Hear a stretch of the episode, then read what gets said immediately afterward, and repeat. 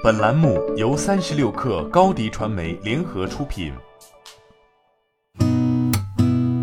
八点一刻，听互联网圈的新鲜事儿。今天是二零二零年十二月十五号，星期二。您好，我是金盛。互联网反垄断打响第一枪。国家市场监督管理总局依据《反垄断法》第四十八条、四十九条作出处罚决定。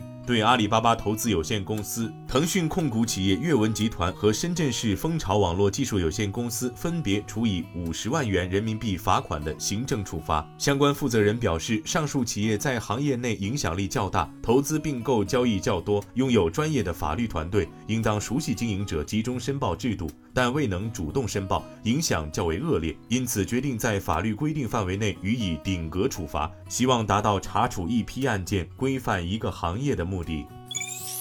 摩拜 App 摩拜微信小程序已于十二月十四号晚，也就是昨晚停止服务和运营。目前，摩拜单车已接入美团 App，账号中的余额、骑行卡套餐等相关权益仍可在美团 App 内继续使用。官宣成立不到一个月，上汽集团浦东新区和阿里巴巴集团三方联合打造的智己汽车有了新消息。未来汽车日报独家获悉，智己汽车正在与宁德时代共同开发掺硅补锂电芯技术。这款电池在智己汽车的全新架构宽带内，最高可实现约一千公里的续航，二十万公里零衰减。优化电池技术，在保证安全性的前提下，提高电动汽车的续航里程，已经成为行业共识。马斯克此前曾表示，特斯拉正在开发一千公里续航的电动汽车。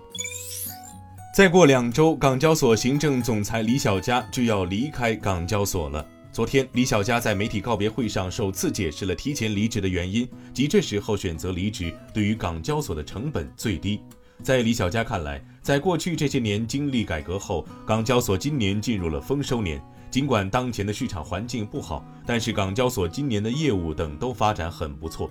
对于离职后的去向，李小加暂未具体透露，但他表示会继续留在香港中环做金融，不想再打工，更愿意自己创业。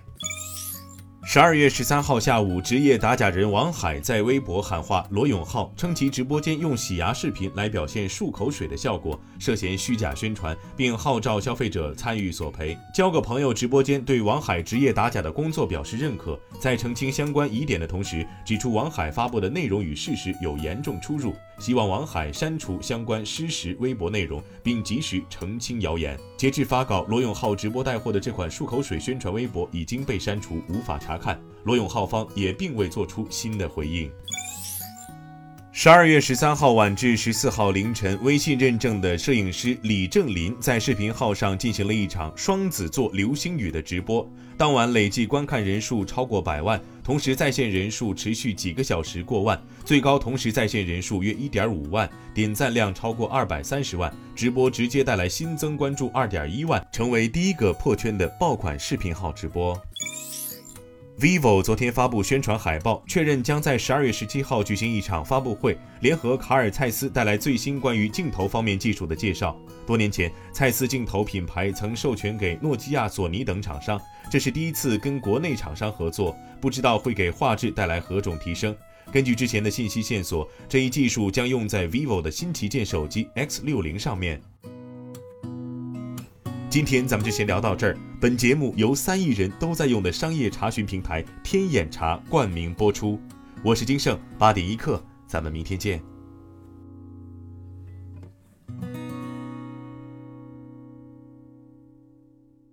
欢迎加入三十六氪官方社群，添加微信 baby 三十六氪 b a b y 三六 k r，获取独家商业资讯，听大咖讲风口，聊创业。和上万课友一起交流学习。